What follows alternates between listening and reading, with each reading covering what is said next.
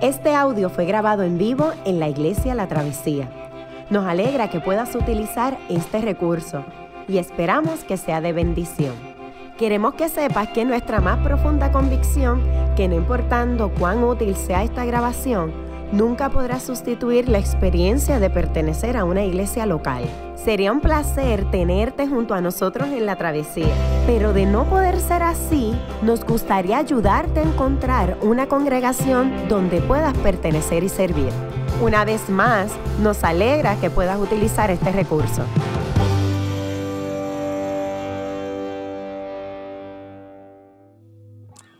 La palabra de hoy se encuentra en Primera de Juan 4, versículos del 7 al 21.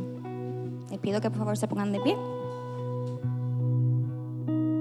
Primera de Juan 4, versículos del 7 al 21. La palabra del Señor dice así. Queridos hermanos, amémonos los unos a los otros, porque el amor viene de Dios, y todo el que ama ha nacido de Él y lo conoce. El que no ama no conoce a Dios, porque Dios es amor. Así manifestó Dios su amor entre nosotros, en que envió a su Hijo unigénito al mundo, para que vivamos por medio de Él. En esto consiste el amor, no en que nosotros hayamos sido amados a Dios, sino en que Él nos amó y envió a su Hijo para que fuera ofrecido como sacrificio por el perdón de nuestros pecados. Queridos hermanos, ya que Dios nos ha amado así, también nosotros debemos amarnos los unos a los otros. Nadie ha visto jamás a Dios, pero si nos amamos los unos a los otros, Dios permanece entre nosotros y entre nosotros su amor se ha manifestado plenamente. ¿Cómo sabemos que permanecemos en Él y que Él permanece en nosotros? Porque nos ha dado de su Espíritu. Y nosotros hemos visto y declaramos que el Padre envió a su Hijo para ser el Salvador del mundo. Si alguien reconoce que Jesús es el Hijo de Dios, Dios permanece en Él y Él en Dios. Y nosotros hemos llegado a saber y creer que Dios nos ama. Dios es amor. El que permanece en amor permanece en Dios y Dios en él. Ese amor se manifiesta plenamente entre nosotros para que en el día del juicio comparezcamos con toda confianza, porque en este mundo hemos vivido como vivió Jesús. En el amor no hay temor, sino que el amor perfecto echa fuera el temor. El que teme espera el castigo, así que no ha sido perfeccionado en el amor. Nosotros amamos porque Él nos amó primero. Si alguien afirma, yo amo a Dios, pero odia a su hermano, es un mentiroso, pues el que no ama a su hermano, a quien ha visto, no puede amar a Dios, a quien no ha visto. Y Él nos ha dado este mandamiento, el que ama a Dios, ame también a su hermano. Amén. Esta es la palabra del Señor.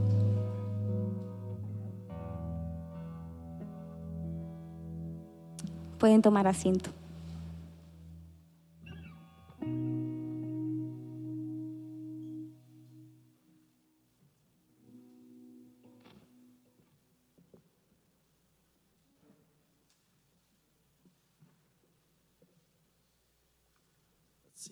Buenos días. Voy a proyectar un poco, all right? Te quiero, Marley. Ya grabado en el podcast. Este, buenos días. Me llamo Ronnie. Como uh, probable notaron, estamos revisando unos versos que estudiamos la semana pasada. Algunos de ustedes han notado que tengo ojeras. Y uh, esto es porque he estado viajando bastante. Recientemente estuve en Nashville en una conferencia en la que tuve la oportunidad de conocer a muchos pastores. Y um, uno de los pastores um, que conocí se llama Aaron Baker. Y él nos contó una historia muy interesante. En una ocasión fue a cenar con su esposa. Y aproximadamente a 20 minutos de estar en el sitio, sentaron a otra pareja al lado de ellos dos, de, de Allison y Aaron. Y esta pareja era un poquito mayor, posiblemente rayaban en los 60 años por ahí. Y era bastante claro que esta pareja no estaba casada. Ese es el tipo de restaurante que, que sienta a la gente bastante cerca por lo que Aaron y su esposa Allison se dieron cuenta de que esta pareja estaba comenzando a conocerse porque daban la impresión de esta vibra incómoda de cuando está comenzando una relación, ¿no? Y luego eh, de unos momentos, esta pareja recibió sus bebidas y con esto, esto se adentraron en el tema de la política. Y esto era gracioso para Aaron, quien secretamente disfrutaba escuchar la conversación y observar cada uno uh, cada uno se aseguraba de que lo que decían era lo que esperaban que la, que la persona percibiera que era la mezcla adecuada de, inteligencia con desinterés irónico, right? right? Y así, así que hablaron de política. Pero luego cambiaron al tema de la religión. En cuestión de pocos minutos, el Señor dijo, cuando los extraterrestres se apoderen del mundo, me va a dar mucha vergüenza que la religión todavía exista. Cuando los extraterrestres se apoderen del mundo, me va a dar mucha vergüenza que la religión todavía exista. Aaron no puede inventar esa frase. Y mientras la conversación progresaba, el punto de referencia principal del hombre no era la religión en general, sino el cristianismo en particular. Así que este señor siguió atacando la fe cristiana y en este punto la mente de Aaron va volando a mil ah, por minuto. Aaron comienza a hacerse estas como fantasías mentales y desea, no lo hizo, pero desea decirle, oye, ¿Crees que te avergonzaría la abolición de la esclavitud? ¿Te avergonzaría el fin del apartheid? ¿Te sentirías avergonzado del establecimiento de hospitales públicos y, sanatorios? ¿Te sentirías avergonzado de los derechos civiles y las innumerables causas que son difíciles de imaginar si no fuera por la participación de los cristianos. Pero lo más que le puso a pensar a Aaron fueron los extraterrestres. ¿Cómo se ven? ¿Y de dónde vienen? ¿Y por qué? ¿Y, ¿Y, cómo se sentirían los extraterrestres de llegar a este mundo y encontrar fieles cristianos en todo el mundo que son felices de saber que son amados que saben que han sido perdonados y hacen todo lo que pueden para amar a Dios y al prójimo.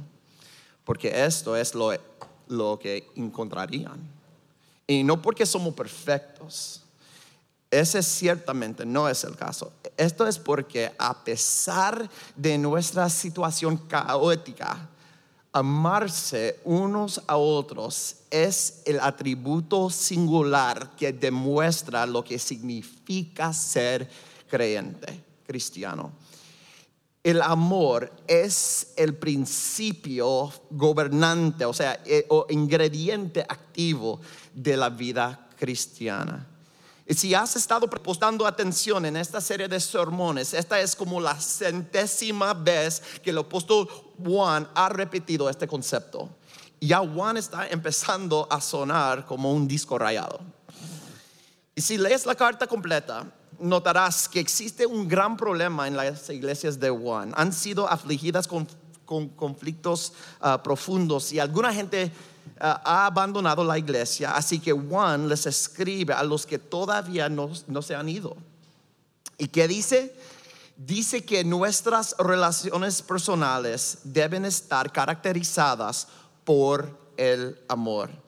En el pasaje de esta mañana lo repite tres veces. En el verso 7, queridos ah, hermanos, amémonos los unos a los otros Verso 11, también nosotros debemos amarnos los unos a los otros. Verso 21, el que ama a Dios, ame también a su hermano. Y esto se encuentra solo en el pasaje de hoy. Esto es súper, entonces, importante. Los cristianos deben ordenar su vida común alrededor del amor. Muchos de ustedes saben que um, yo me crié en un hogar de, gente trabajadora, ¿no? Ah, comprábamos nuestra ropa en Leyway uh, para pagar los you know, aplazos y nunca, nunca nada de marca, right? Y cuando comíamos pancakes, panqueques, pancakes, el syrup era de Aunt Jemima, ahí está. Ahora, uno de nuestros mejores amigos, pero los mejores son de Canadá. Y ellos nos regalaron syrup de maple, de arce, right? de verdad, de los, uh, uh, right? para los panqueques. Y yo sé, mira, yo sé que debo preferir el maple syrup real. Eso se, se, cosecha en cantidades pequeñas y se colecta cuidadosamente, pero por alguna razón prefiero el sirope de embuste con sus sabores artificiales, con su high fructose corn syrup. Así que tenemos maple syrup eh, eh, genuino en nuestra alacena, pero nunca lo usamos. Un buen día mi hija preparó panqueques, pancakes y nadie había comprado sirope artificial solo teníamos disponible el maple syrup. Y, pensé, yo no creo que pueda hacer esto. ¿De qué vale comer pancakes sin el único ingrediente que realmente importa? Adivina qué. Juan dice algo similar dice que hay una sola cosa que es la que realmente importa. Y si esta falta, pues todo lo demás no es real. Cualquiera que no ama no conoce a Dios. Y Juan habla de eso con franqueza. Si falta el amor, si falta la única cosa que realmente importa, pues entonces cancela todo. Escucha bien, iglesia. Necesitamos prestar atención a estas palabras antiguas. El mundo necesita que nosotros tomamos esto muy en serio. El mundo está abriendo de relaciones de amor reales.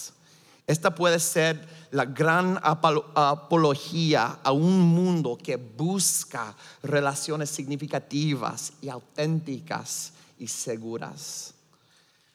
Juan nos va a llevar sobre esta materia de amor para que presione nuestras vidas. Y él primero nos va a enseñar el origen, los orígenes, el origen del amor. Segundo, la expresión del amor Tercero, la perfección del amor.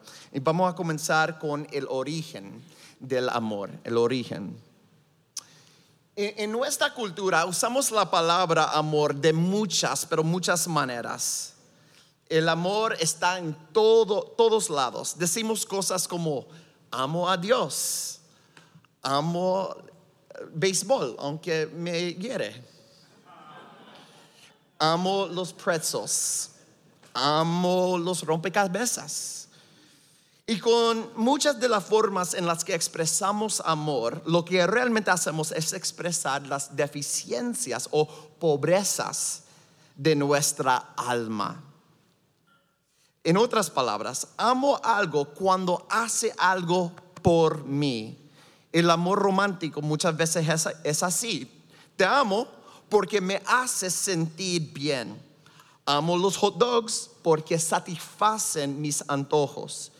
Cuando nuestra cultura habla acerca del amor, a menudo nos referimos a una pobreza interior que necesitamos satisfacer. Verás, en nuestro mundo hablamos acerca del amor, pero realmente queremos decir cosas completamente diferentes.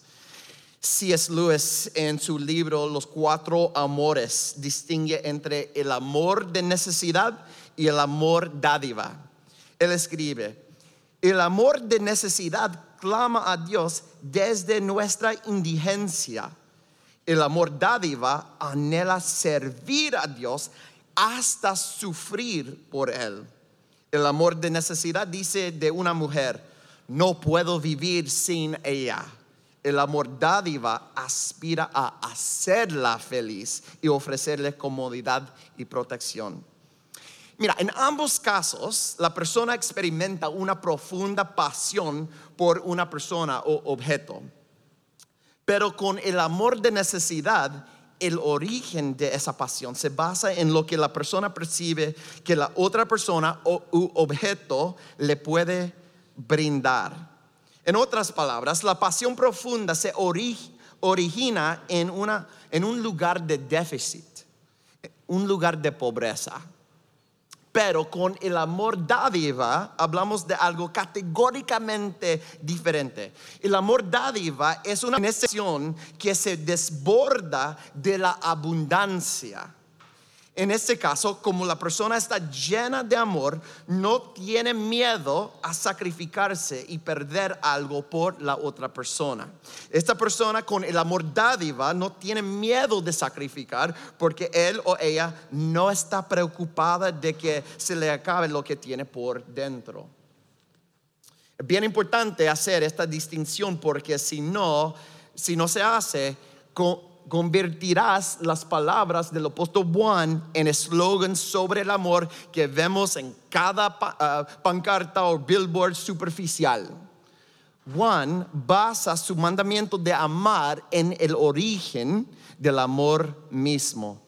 Él dice, amados, literalmente esas dos palabras, queridos hermanos, es solo una en el griego, amados Amado significa una persona que es amada primero, ¿no? ¿Entiende? Dios hace un depósito en la persona primero. Ahora, amados, amados, amémonos unos a otros, porque el amor viene, el amor viene de Dios.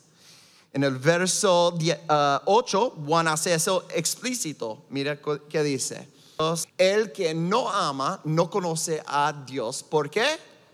Porque Dios es amor. Él es el recurso, el origen, la fuente. Cuando decimos que no debemos amar, perdón, cuando decimos que nos debemos amar unos a otros, aunque es cierto, esto no dice nada nuevo. Juan está haciendo algo más profundo está construyendo un motivo y poder que permite amar. El amor no es algo que generamos en nosotros solo porque pensamos que nos, hace sentir bien. El, amor encuentra su origen no en nuestra pobreza, sino en la abundancia de Dios. Dios es amor. De ahí es que proviene. Y Juan visualiza a los creyentes cristianos que están tan completamente llenos internamente que el sacrificarse por otros es un resultado natural de su madurez espiritual. Ahora bien, reflexiona sobre esto conmigo. Si el origen del amor está en Dios mismo, o sea, si Dios nos llena con una abundancia de amor, entonces, ¿podemos enamorarnos? Si se, si, si se nos acaba el amor, pues entonces, ¿de qué tipo de amor estábamos hablando para empezar? Si se te acaba el amor, ¿no estabas operando en pobreza? ¿No es no es que estás buscando la próxima atracción por la cual sentir pasión para llenarte, buscando algo que te sea útil. No me estoy refiriendo solamente al amor romántico, escúchenme bien. ¿Qué tal si te pregunto cómo te va con esa persona bien fastidiosa de la iglesia? Y ya están aquí, gente, yo sé. Solo pregunta a Yamil. Pero tu amor por esta persona puede secarse. Déjame contestar la pregunta. No, no, no puede secarse nunca. Dios es amor, Él es la fuente, el origen. Es por esto que Juan dice en el verso 20, si alguien afirma, yo amo a Dios, pero odia a su hermano, es un mentiroso. Esta es una imposibilidad. Amar a Dios significa que el amor abundante e infinito de Dios corre a través de ti. Y eso hace imposible que odies a tu hermano. No es que, que no debas odiar a tu hermano, es que no puedes odiarlo. Amar a Dios y odiar a tu hermano es igual que decir, me encanta ser contable, pero odio los números. O sea, ¿de qué rayos hablas? Esas dos declaraciones juntas no tienen sentido. Los números son la base de la contabilidad. Uno es imposible sin el otro. Es una contradicción lógica. Esto es serio, esto es bien serio. Juan desea que hagamos introspección. Él no está hablando de tu perfil de personalidad. Este no es un acento de temperamento. Juan nos explica los orígenes de nuestro amor. Dios es amor por lo que nuestro amor por otros debe ser absolutamente abundante y define el carácter de todo aquel que se identifica como seguidor de Jesús. Y si ese no es parte de tu vida, puede que no eres un cristiano. Ahora, es importante que volvamos en este momento y exploremos el carácter y, la expresión del amor verdadero. Hablamos acerca de sus orígenes, pero necesitamos explorar más específicamente cómo es el amor. Hace unos años en el New York Times se publicó una pieza escrita por Anne Hood y titulado ¿Qué es amor? No le preguntes a la pareja que tiene todas las respuestas. Hace 30 años, Anne Hood con su esposo tenían una columna en la revista Glamour. Y la gente enviaba cartas a la revista pidiendo consejos sobre el amor. Y Anne y su esposo les daban recomendaciones. Ellos eran la pareja que tenían las respuestas. Resulta que Anne y su esposo se divorciaron y ella escribió este artículo reflexionando sobre su nueva experiencia de amor. En el artículo ella dice, hay libertad y aún gozo en no saber las respuestas. Si hoy yo pudiera escribirle a este tipo de pareja que tiene las respuestas, me pregunto si les consultaría acerca de qué es el amor me cuestiono que contestarían, pero estoy segura, segura de que ellos no tendrían la respuesta. Nadie la tiene. En otras palabras, Hood pensaba que ella sabía lo que era el amor, pero ahora, luego de una relación fracasada, ella cree que nadie sabe lo que es el amor. Y esto para mí es muy interesante porque nuestra cultura cree, según los virus, nuestros sacerdotes culturales, que lo único que necesitamos es el amor. All you need is love. Y sin embargo, esta mujer dice que nadie sabe lo que es el amor. ¿Se pueden sentir, la, eh, la atención? Pues el apóstol Juan estaba seguro que la noción bíblica del amor era un misterio para su gente también, la audiencia original. El teólogo J. Packer dice que cuando los escritores del Nuevo Testamento pensaban acerca del amor divino, tuvieron que inventar una nueva palabra, agape Los dioses griegos y romanos tenían historias de, amor, pero era el amor de necesidad. Su amor estaba atado a su necesidad o a su lujuria. Pero lo que Juan tenía que describir, pero por lo que Juan tenía que describir a Dios en formas que lo, sepa- que lo separaran completamente de las versiones paganas um, de- del amor. Pero en vez de darnos una definición, Juan nos brinda una imagen de amor. Lo primero que vemos en la imagen de amor es que se da a sí mismo. Es que se da a sí mismo. En el verso 9, Juan dice, así manifestó Dios su amor entre nosotros en que envió a su Hijo unigénito al mundo. Y entonces, verso 10, repite, Él nos amó y envió a su Hijo para que fuera ofrecido como sacrificio. Y en verso 14, repite, el Padre que envió a su Hijo para ser el Salvador del mundo. Una y otra vez, Juan repite que Dios es amor y que el amor se sacrificó a sí mismo. Él regaló la cosa más importante de este universo. El amor se da a sí mismo, no exige. Esto es muy significativo porque nuestras ideas modernas del amor no nos cuesta nada.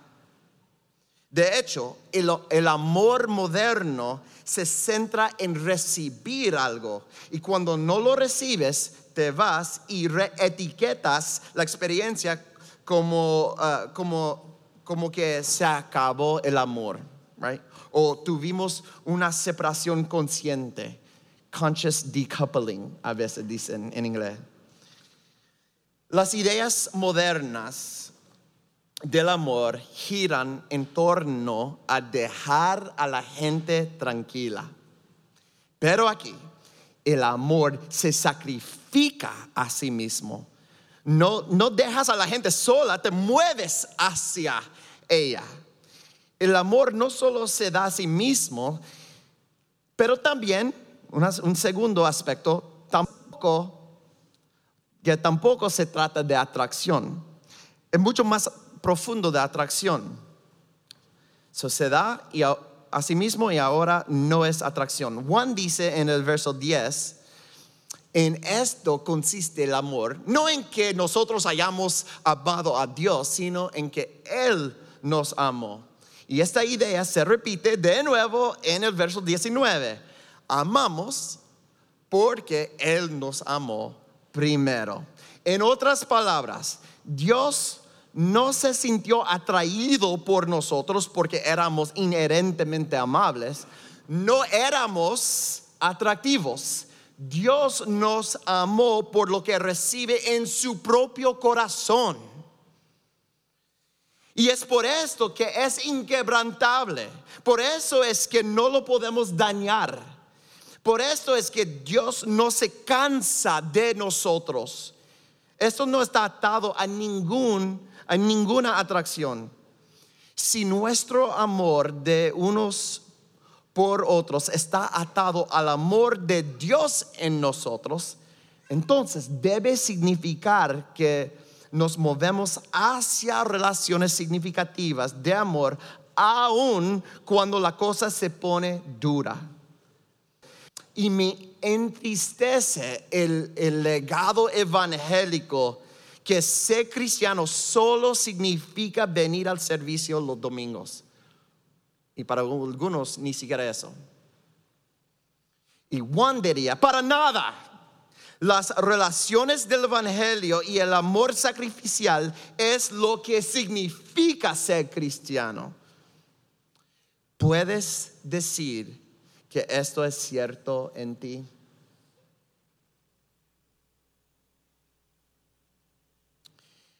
El amor se da a sí mismo y no está basado en atracción. Hay una cosa más en la imagen de Juan que vale la pena destacar. El amor padece de enojo significativo. Como esto suena medio raro, déjame explicar. La gente moderna piensa que el amor significa no enojarse por nada. Cuando nuestra sociedad nos llama a amar a los demás, lo que realmente está diciendo es que no debemos tener opiniones acerca de las decisiones de nadie. Dejar a la gente quieta, amor. Pero si esta es tu definición del amor, entonces nunca apreciarás este, que es la intimidad profunda. Para entender este, profundo, este ah, profundo amor divino en ti, debes entender la ferocidad de la ira de Dios contra ti. En las palabras de un pastor, perdonar y olvidar no es amar. Y cuando Juan dice eh, en el verso 10 que Dios nos amó y nos envió su Hijo para que fuera ofrecido como sacrificio, o sea, ofrecido como ah, ah, la propiciación por nuestros pecados, Él estaba hablando de la ira de Dios. Verás, los paganos veían sus dioses como, um, como entes de furia y la gente tenía que hacer sacrificios constantes para aplacar esa furia de los dioses.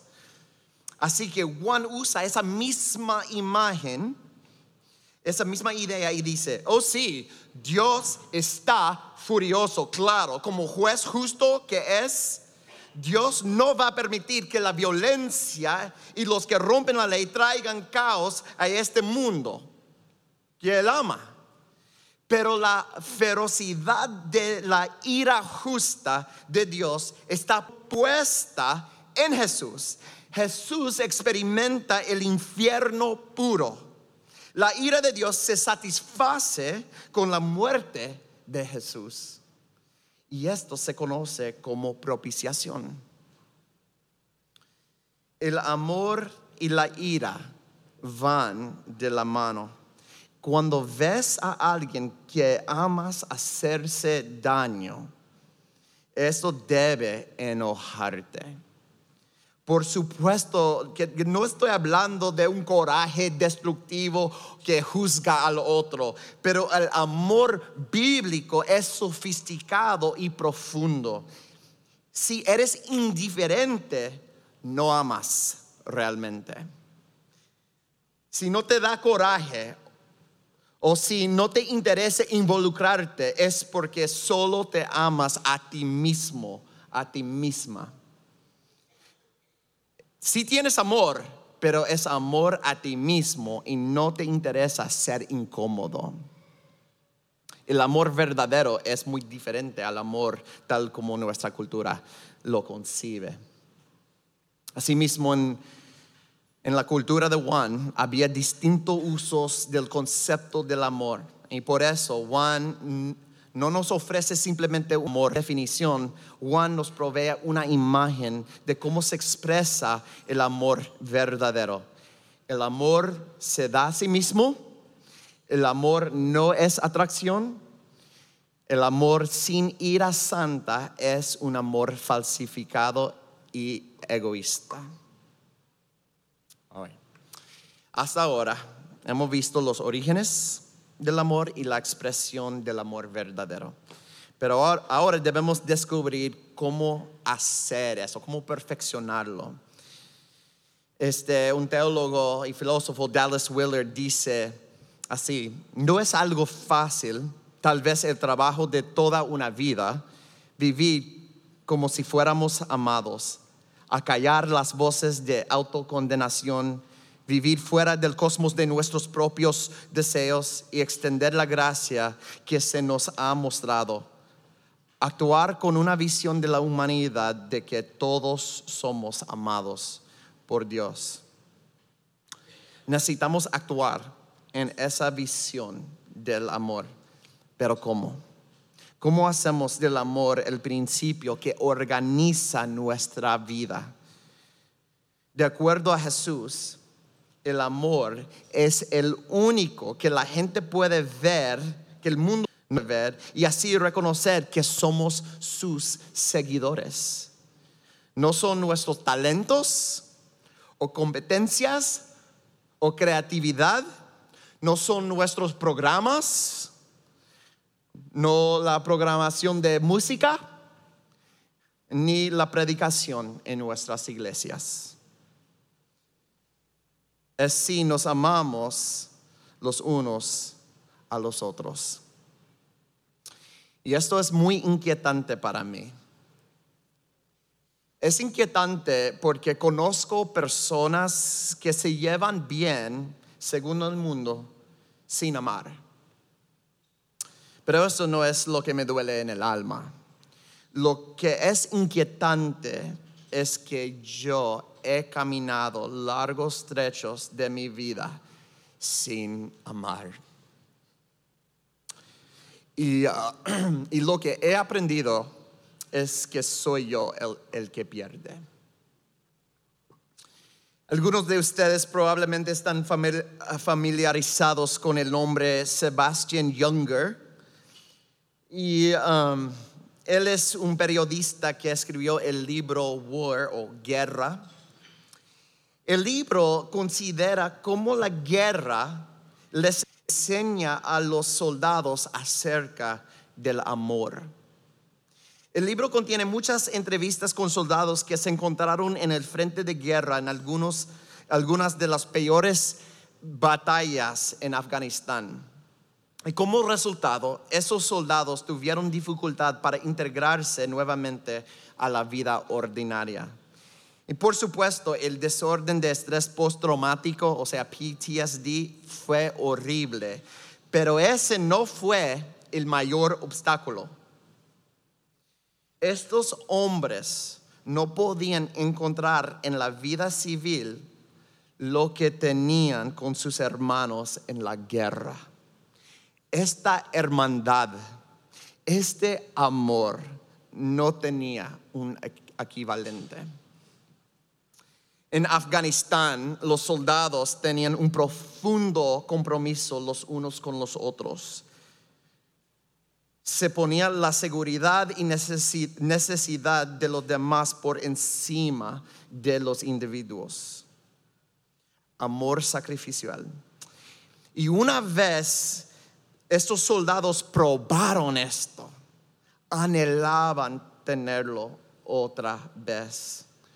Fue el amor lo que los llevó a realizar cosas increíbles y valerosas.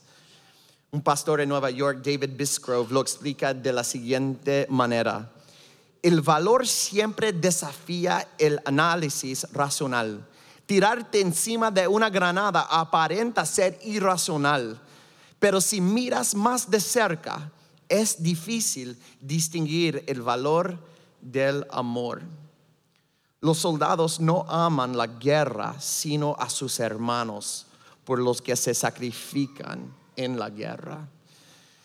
Hay tanto aquí que me ha ayudado a entender las palabras del apóstol Pablo. Fuimos hechos para amar.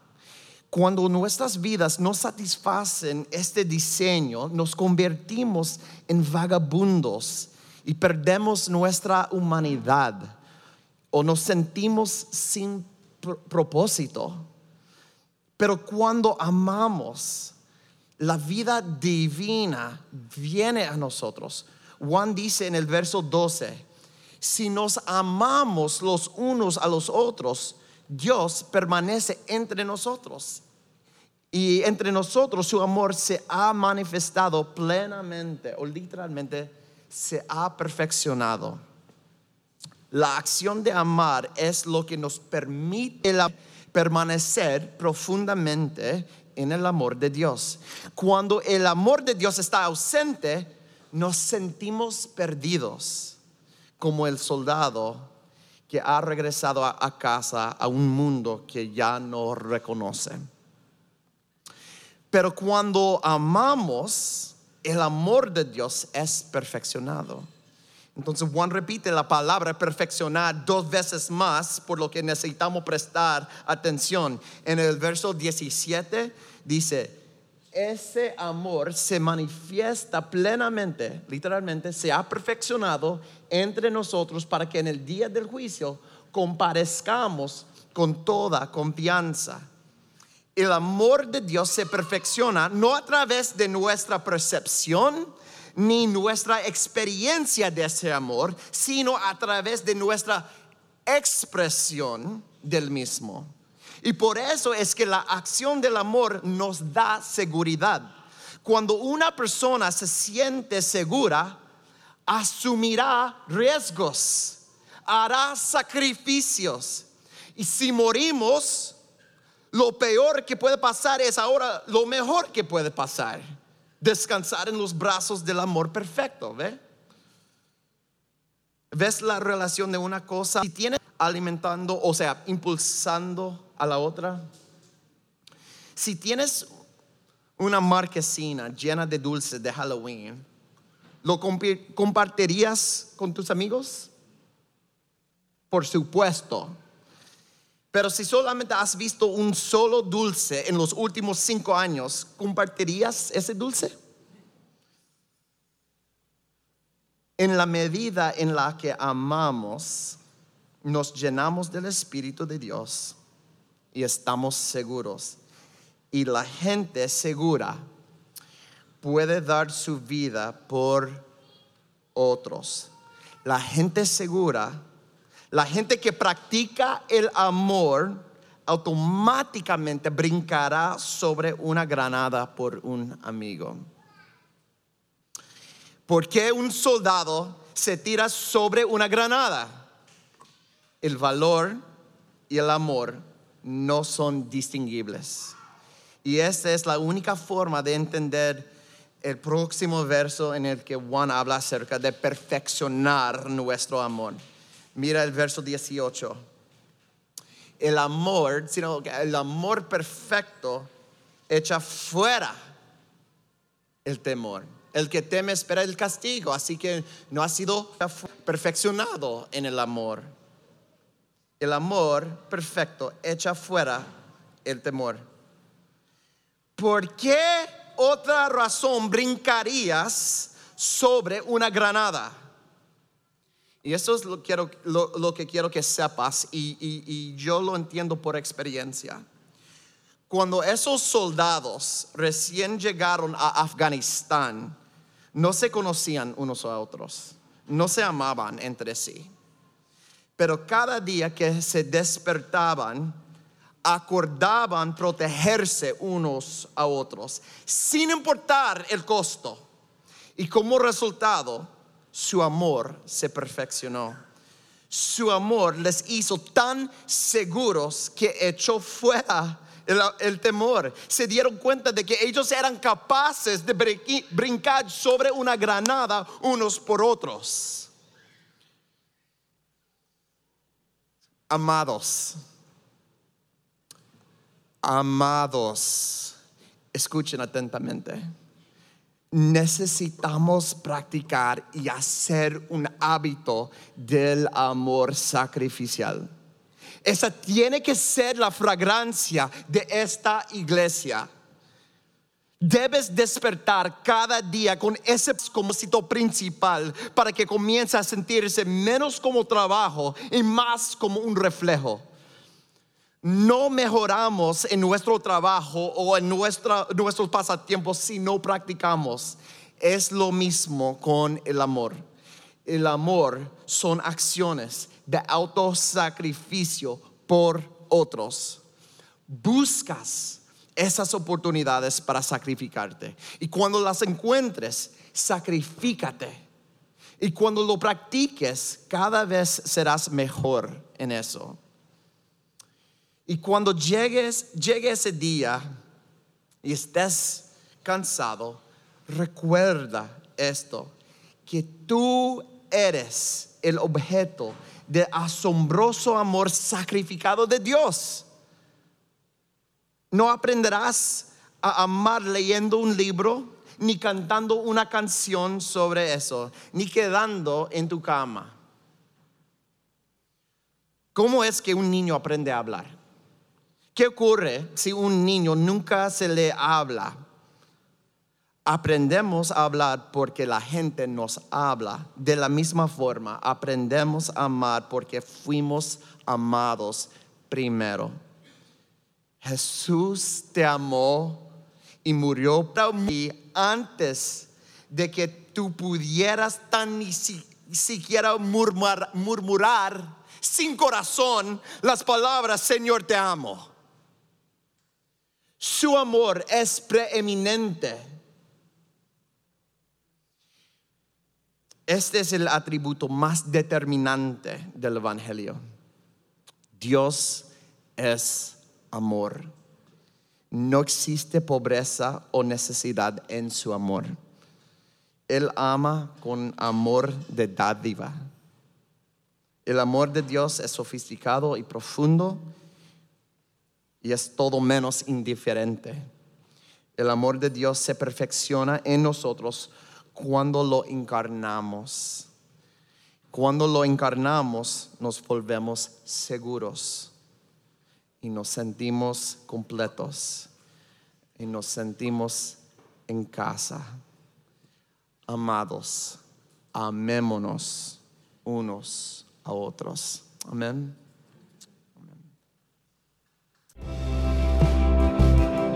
Qué bueno que pudiste escuchar esta grabación. ¿Qué tal si la compartes con otros? Recuerda que hay muchos más recursos en nuestra página latravesía.org, donde también puedes realizar un donativo. Dios te bendiga.